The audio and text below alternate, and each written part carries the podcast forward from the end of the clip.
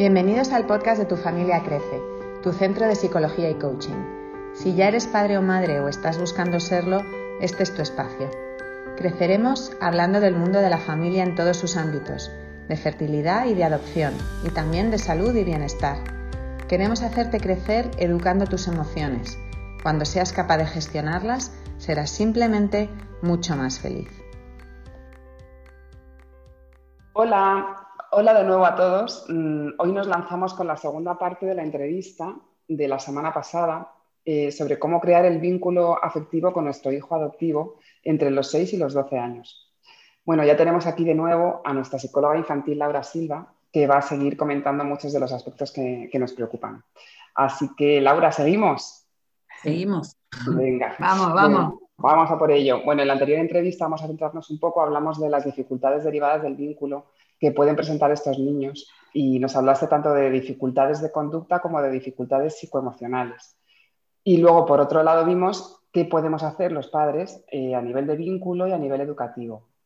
Y hoy vamos a comenzar así, creo que sería muy interesante saber cómo suelen vivir su adopción los niños en esta edad, dependiendo de la edad y sobre todo del nivel madurativo que tengan. ¿Qué nos puedes decir sobre esto?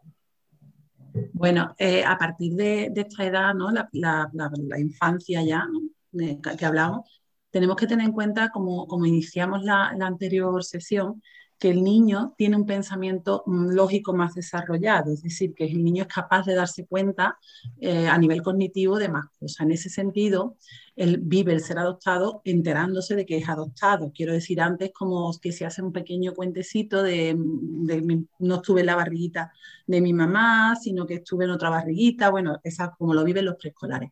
Ahora ya sabe que es adoptado. Ser adoptado significa que tiene dos familias, una familia biológica y una familia adoptiva y que a la familia biológica la perdió. Entonces ya se vive con un poquito más de dolor, ¿no? Entra el sufrimiento, depende de cómo lo, gestione cada niño, pero sí hay un mayor dolor en este sentido, ¿no? Eh, porque sienten que, bueno, han perdido una parte de, su vida, que es su familia biológica y todo lo que eh, allí tenían, eh, y entra muy, muy a saco ¿no? lo que es la novela familiar. La novela familiar es algo que está presente en todos los niños, biológicos y no. Llegan a una edad en que se imaginan otras cosas diferentes, ¿no? De hecho, el niño biológico se imagina, ¿y si soy adoptado? O sea, es como, como crear otra, otras historias. Aquí la novela familiar mm, puede ser eh, un poco peligrosa, porque se pueden imaginar, mm, el imaginario puede entrar cualquier historia, ¿no?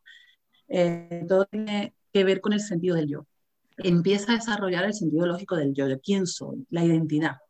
Aquí para nuestros niños hay una doble identidad, la identidad adoptiva que la están creando, que además este niño entra de, no haber estado, de, haber estado institucionalizado a tener una familia, entra a ser hijo adoptivo, tiene que crear de golpe la identidad adoptiva, pero a la vez, porque tiene capacidad, puede crear, o sea, tiene que empezar a crear su identidad biológica lo que, con lo cual es un poquito bomba de, de, relojería, de relojería, perdón, porque no tiene datos muchas veces de ninguno de los dos. Acaba de entrar en la familia adoptiva y no tiene datos de, de su familia biológica. Mm. Entonces la autoestima suele flaquear, evidentemente. Teniendo en cuenta que la autoestima eh, viene de la heteroestima, es decir, uno se quiere cuando lo han querido. O sea, lo, primero que hace uno, uno para sentir que se quiere es que su mamá, su papá, sus figuras le han dicho que eres bonito, eres lo más importante de mi vida, ¿no? Lo que hablábamos de que todo niño necesita que se enamoren de él. Pues mm. este niño eh, mm, viene de, sin, sin, nada de eso, ¿no? Entonces la autoestima con todos esto, estos frentes abiertos que estamos hablando, pues es una, una dificultad ahí también añadida. Mm, no le gusta ser diferente. Después en la adolescencia sí va a querer ser diferente, pero aquí no quiere ser diferente. Añadimos si existe la racialidad porque sea una adopción internacional, ¿no? Y es un niño muy diferente. Eh, vivimos en una sociedad en la que parecerse es pertenecer, es decir, un niño nace, pues es como su padre, es como su madre, es como perteneces, ¿no? Al, al decirte eso, pertenece. Un niño que no se parece a su familia, y si se parece pura coincidencia, ¿no? Eh, siente que no pertenece, en un momento en el que está vinculando para pertenecer, ¿no? Es como se le dan muchas vueltas a, ellos dan muchas vueltas a, su cabeza para saber, porque necesitan identificarse y saber quiénes son, ¿no? Eh, en la búsqueda mm, de orígenes, pues evidentemente mm, va a haber una necesidad del niño, empieza a haber esa necesidad de saber, como cualquiera, necesitaría saber qué pasó y muchas veces no hay datos de qué pasó, ¿no?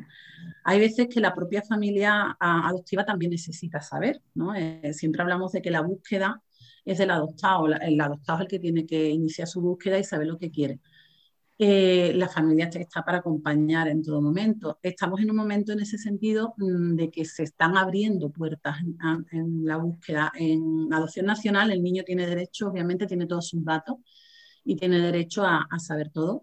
Eh, y en la internacional, excepto algunos países como Marruecos, que es muy abierto, Etiopía, que tiene una adopción abierta, eh, estaba eso contemplado. Pero ya empieza a contemplarse en China, en Vietnam, o sea, hay muchos países que ya, mm, desde, exacto, desde los ministerios de justicia, por ejemplo, abren, abren vías para la búsqueda de origen. Entonces estamos en un momento que todo esto es muy también novedoso pero también eh, se, está, se, está moviendo, se está moviendo mucho y necesitan además esa, e, esa búsqueda, ¿no? Y muchas veces a través de, o sea, yo como madre, por ejemplo, hablo de que yo necesité, por ejemplo, la trazabilidad, saber que los documentos que tenía y lo que existía era real y si hay algo más que tenerlo, ¿no? Entonces los padres también estamos en esa búsqueda también de, de orígenes, entonces se da todo un poco este momento de, de cómo lo viven, ¿no?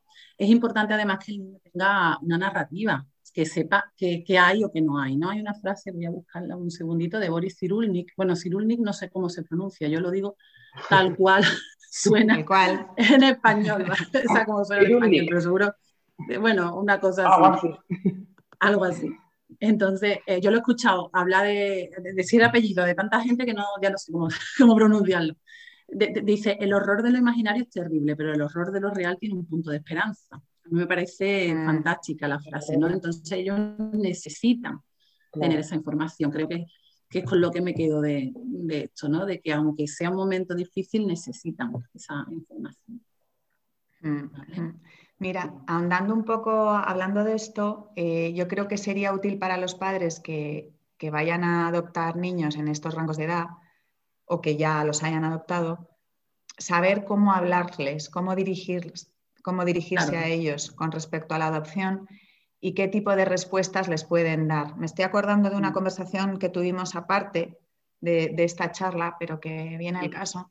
Como tú decías, Laura, eh, qué importante es el lenguaje, hablar con propiedad. Mm. Mm. ¿no? Y ponías dos ejemplos eh, eh, que a mí me resultaron totalmente gráficos. Decías, cuando vas con tu niño que es de origen asiático, vamos al, bazar, en vez de decir vamos al chino, que es algo que en España utilizamos eh, sin, ningún, sin ninguna maldad, es que somos así. Somos así, ¿no? Pero no, pero no. Hay que darle cada espacio su nombre y a cada cosa sus características. Y efectivamente pues eh, hablando un poco de lenguaje, ¿qué, debíamos saber los padres con respecto a esto y qué, podremos, qué podemos eh, responderles? Claro, ten en cuenta que el, niño eh, racializado vive con nosotros, que somos blancos, ¿no? Está sumergido en, una, en, una, en, un mundo blanco, siendo negro o siendo racializado de cualquier, o sea, indio, asiático, lo que sea. Eh, entonces, él no, no aprende a identificar el microracismo. Vamos al chino, es un microracismo. Cuando le dicen, eres un negro de mierda, es un acto racista derecho, ¿no? directo. Cuando todo está muy negro, por ejemplo, la frase que negro se pone todo, ¿no? Eso es un microracismo que no aprenden a identificar. El racismo es muy rápido, lo ven, pero el microracismo no, y el microracismo hace mucho daño porque al no identificarlo, no sé cómo defenderme. Y además, tengo una madre blanca, un padre blanco que no sabe, porque no ha, no ha sufrido racismo, ha podido sufrir discriminación, pero no racismo. Entonces, mm, no sabe enseñarme. Yo recuerdo que trabajando con un niño negro me decía, es que tener una madre blanca, más allá de cómo haya sido mi madre como madre, es una putada, ¿no? Decía el adolescente. Porque ella me enseñaba a ser buena persona, no a defenderme del racismo continuo en el que he vivido, ¿no? Entonces, mm, en los actos cotidianos, ah, yo creo que tenemos que estar muy, muy, muy presentes nosotros, tanto el racismo hacia un asiático como el chino, ¿no? Y el chino, como un racismo hacia los negros, ¿no? Que hay mucho, ahí hay mucha variedad, ¿no? Estar muy, muy presentes y muy, muy pendientes y, y corregirlo siempre. Porque cuando tú lo estás corrigiendo, mira, mejor así, vamos a decirlo como tú decías, vamos a decir al bazar, ¿no? En vez de al chino. O vamos a, a, bueno, esto es muy negro, ¿no? Porque el negro es malo, porque, por ejemplo, el luto en Asia es blanco, ¿no? No es negro, por ejemplo, ¿no? Y dar ejemplos donde... Esa connotación negativa, ¿no? Eso, quitemos la connotación para que aprendan a identificar eh, ese racismo. Entonces, en ese momento estamos hablando de adopción, porque le estamos diciendo, yo soy blanca, tú, eres negro o tú eres asiático y te, y te enseño o de la manera que puedo, ¿no? Eh, no lo voy a vivir igual, pero bueno. Eh, el hecho de tener espejos raciales es muy importante también, Ángela y María, porque nuestros niños eh, son los únicos en nuestra casa, ¿no? Con su color. O a lo mejor el 50%, como en tu caso y el mío, ¿no? De hecho, tenemos dos, somos dos y dos, ¿no? Pero bueno, eh, el hecho de que ellos se relacionen con personas racializadas en general y en particular con su raza, claro, y que vean apertura, apertura mm, no solo a la, en este caso yo tengo una niña bien, dos niñas asiáticas, a lo que es Asia, sino al resto del mundo, desde la comida, comer internacional, me refiero, que aprendan al resto de, el resto de, culturas y de, que se enriquezcan en, ese, en esos aspectos, es hablar también de adopción, porque en, cierta forma eh, traes esa cultura a casa o a la familia, ¿no? Eh, estos niños tienen ya un pensamiento más elaborado, como hablamos, no es el niño pequeñito que le puedes hablar de adopción pues, con cuentecitos, con historia, la, la mamá de la barriga, lo que hablamos, ¿no? Sino que ya te van a pedir otra respuesta. Se van a hacer preguntas mucho más, más complejas y siempre hay que compartir esa información. Una cosa importante es matizar que si no quieren hablar, no se le obligue. ¿Vale? Importante. eso es importante. Estar presentes, eh, tener esa, ese debate continuo en casa, hablar del tema, pero si dice no tengo ganas de hablar, pues no sigo, ¿no? Otro día lo traigo porque muchas veces ellos no lo traen pero bueno, lo traigo yo, pero respeto también su decisión. Si ellos ven que es algo de lo que se puede hablar, porque mi madre o mi padre continuamente me hablan de eso, también respetan que no quiero hablar, es algo que yo voy a poder hacer siempre que me apetezca y cuando me sienta preparado. Si yo identifico, no quiero hablar de, esto, empiezo un día la conversación y dice, no quiero hablar, y digo, no, es que no quiero hablar de eso, nunca más. Es lo que le pasa a muchos padres, es que no, es que no quiero hablar de eso. Bueno, ¿cuántas veces lo has intentado, no? O cuántas veces lo traes, ¿no? Porque como es algo que está en la sociedad, le van a decir quién es tu madre de verdad, eh, por qué fueron a por ti, porque tú no tienes un hermano, o sea, porque tus padres no tienen un hijo biológico, o ellos mismos te lo van a preguntar, son preguntas mm, ya con estas edades directas, ¿no? Te, te, van a decir, por ejemplo, ¿por qué no tuviste un hijo biológico? O cómo sabes, a mí eso hace poco me lo planteó mi hija, ¿cómo sabes que yo nací tal día si yo estaba en una cajita? Con ocho años, ¿no? Entonces, bueno, pues evidentemente no sé qué naciste ese día, ¿no? Claro, no, y además, eh, si no sabes, hay que decirles la verdad, ¿no? Que, que, es que no tengo esa información, no lo sé. Exacto, exacto. Entonces, o yo qué sé, preguntas mucho más elaboradas como, mmm, a mí me abandonaron, yo que trabajo con, con niños rusos, bueno, rusos de eslavos, ¿no? De la, la Europa del Este, eh, que son niños que vienen de alcoholismo muchas veces, además con SAF, trabajo mucho en síndrome de alcoholismo fetal, y te dicen directamente, ¿qué se tuvo que meter mi madre para que yo, para que yo esté así, no? O sea, que, que son preguntas complejas. Entonces, bueno, pues evidentemente hay que responder a esas preguntas al nivel madurativo de cada niño, al nivel emocional que encontremos, pero no dejarlas sin respuesta, porque le puedes decir, como tú bien dices, María, es que no lo sé, no sé si naciste. No, no, si es verdad que no lo sabes, hay que ser sincero. Claro, pero darle algo, ¿tú qué crees? ¿Qué pudo ser? Devolverle siempre a la pregunta, ¿no? Eso siempre ah, yo, es algo que, que, creo que a mí me sirvió muchísimo, que alguien me, me, ayudara con este tema, ¿sabes? Y creo que es muy importante eh, recalcarlo, que, que no mm. dejarlo ahí, sino que, bueno, ¿y tú qué opinas sobre ello? ¿Tú qué crees, no? Para acompañarlo. Y, siempre al final termina un poquito, si podemos terminar con la, ¿y cómo te sientes en este momento? ¿no? Después de lo que hemos hablado, ¿cómo lo, cómo lo vives? lo, aunque nos duela, ¿no? porque muchas veces estás viendo el dolor en ellos. ¿no? Yo cuando trabajo lo, lo identifico muy claro, el dolor, y entro en el dolor, entiéndeme, ¿no? Entro, bueno, ¿y qué te pasa? Con mis hijas me cuesta mucho más, porque evidentemente hay, otra historia. Pero, pero hay que entrar, y, porque bueno, y si lloran y si lo pasan mal, ah, pues estamos acompañando, intentamos no confluir en su dolor, que es, es, difícil, pero no confluir porque si no, no podemos ayudar. Pero quiero decir, eh, la, cómo hablar de adopción es difícil a esta edad porque te duele, porque le duele. Claro, Laura, yo eh, como madre adoptiva, lo que estoy viendo en los dos casos ya es que cuando ha habido alguna pregunta de este tipo eh, y yo no he tenido respuesta eh, o sí la he tenido, eh, ellos rápido luego cambian de tema. O sea, mm. pero se van a otra mm. cosa que no tienen nada que ver. Y yo, no sé si hago bien o hago mal, pues digo, sobre lo que hemos hablado antes, ¿estás tranquilo o estás tranquila? si quieres en cualquier momento volver a hablar de ello, dímelo, no sé qué. Y así se queda. Y ya, y se van. Es que cambian de tema, pero nada, o sea, no tienen nada que ver ya luego y a lo mejor pasan dos meses o tres hasta que vuelven a, hablar sobre ello, ¿no? Pero, has abierto, desconectan con el dolor, ¿vale? Necesitan cambiar de tema porque le duele. Entonces desconectan ahí, me voy, ¿vale? Respeto, respeto que necesites irte, pero lo has dejado abierto. Cuando tú lo necesites, aquí vuelvo a estar, ¿no? Yo recuerdo que mi hija me dijo un día, mamá, ¿por qué no me ayudas con esto? Y le dije, perdona, que tengo la, la alegría. Digo, porque creo que es mejor que vayas a un profesional. Y dice, que yo quiero que me ayudes tú, porque tú ayudas a otros niños. Y le dije, bueno, venga, empecé a hablar del tema. Empezó a llorar mucho, la abracé y me dijo, bueno, si hace falta conmigo, no hagas terapia. Y digo, no estaba haciendo terapia, obviamente, con mi hija, pero claro, entendí su dolor perfectamente. Digo, te duele, lo dejamos y, y ya, si no lo, ves con la psicóloga con la que ya va o lo que sea, ¿no? Digo, pero, pero es verdad que cuando ante ese dolor, ese dolor te puede como padre y es muy normal que te pueda, eh, tienes que prepararte, tú tienes que pedir ayuda, tú, que, bueno, ahí estáis vosotras para cuando lo necesites, ¿no? Pero tienes que pedir ayuda y mirarte tú, porque cuando a ti eso te sobrepasa, tiene que ver contigo, no tiene que ver con ellos, eso tiene que ver contigo, entonces, bueno, pues ahí te toca a ti, ¿no? Trabajarte, ¿no? Y, Mira, de hecho, con, lo que dices, sí, sí, sí, eh, algunas parejas que tenemos, que comentábamos también, eh, pues te dicen, que sus hijos les dicen, em, no, he sido, eh, no he sido tu primera opción y ellos no saben qué mm. responder a eso, ¿no? Mm. O, em, se quedan totalmente bloqueados en vez de explicar su experiencia de una forma natural, porque al final eh, los, hijos para ti son genuinos y son únicos. y, y, ellos se quedan totalmente bloqueados porque piensan que con su contestación les van a hacer daño. Claro, cuando eso es Entonces, hasta que no descargan eso, claro, hasta que no descargan y se convencen de que eso no es así, pues eh, hay, un, hay una barrera entre el niño y ellos. Mm.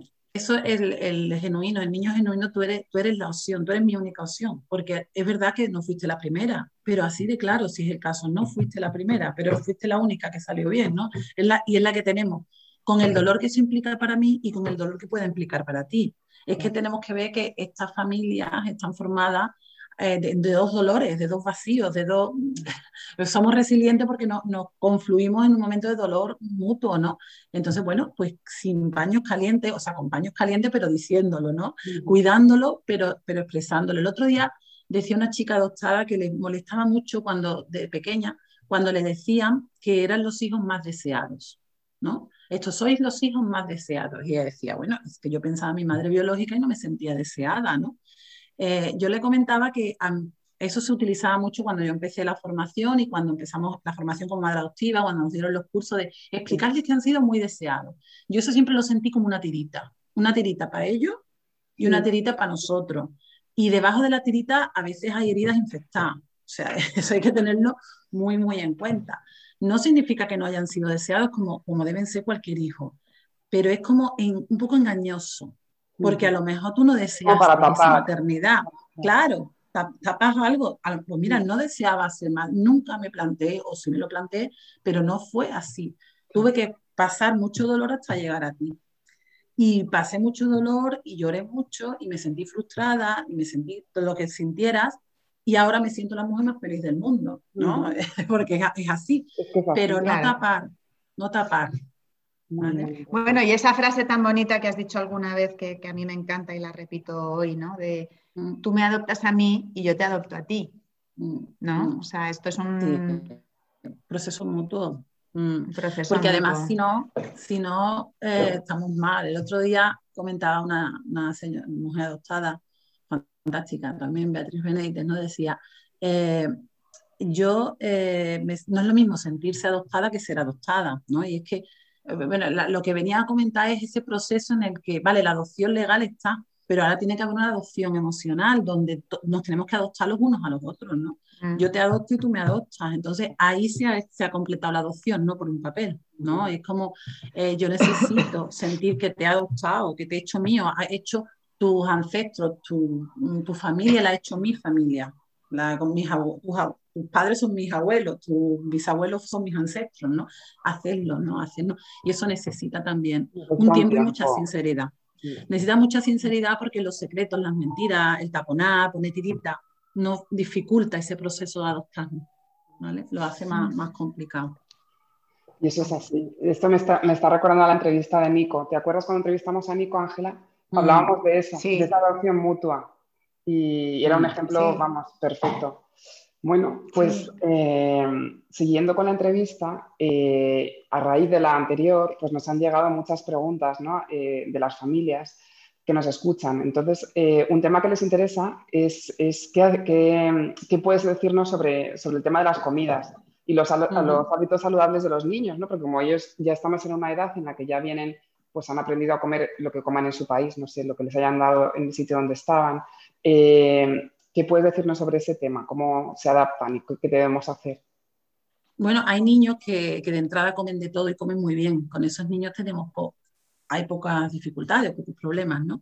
Aunque eh, sigue siendo bueno que les sigamos manteniendo algún tipo de, la alimentación de la que tenían, porque el muelo se reconozca en lo que fue, digamos que haya una continuidad, una línea entre lo que fui y lo que soy, ¿no? Haya de alguna forma una continuidad.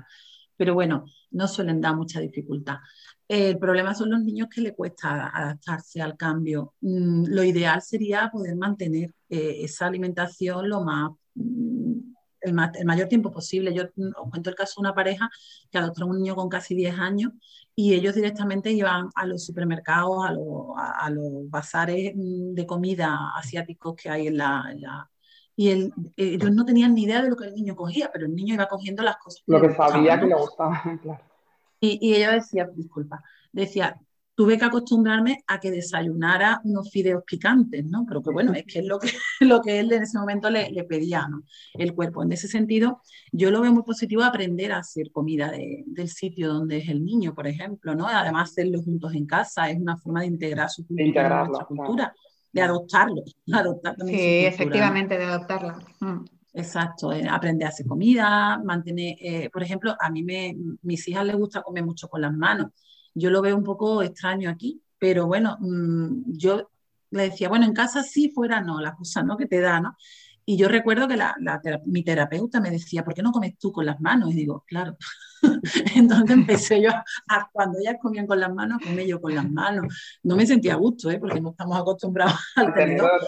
Pero, pero bueno, es como intentar en los hábitos eso. hay niños que comen muchas veces al día poquita cantidad, por lo mismo, respetar intentar sacar toda la información posible del, orfanato, de la institución donde esté, de cómo come el niño, qué cosas le gustan, em, cuántas veces al día, todo lo que podamos y respetar, uy, perdona, que os habéis ido, y respetar un poquito eso, ¿vale? Vale. Mira, otro tema que preocupa es el idioma. Eh, es interesante esta pregunta. Dice, ¿cómo aprenden los niños el castellano qué tenemos que hacer y si, sería importante que nosotros aprendamos su lengua. Muy interesante esta pregunta. Muy, muy importante.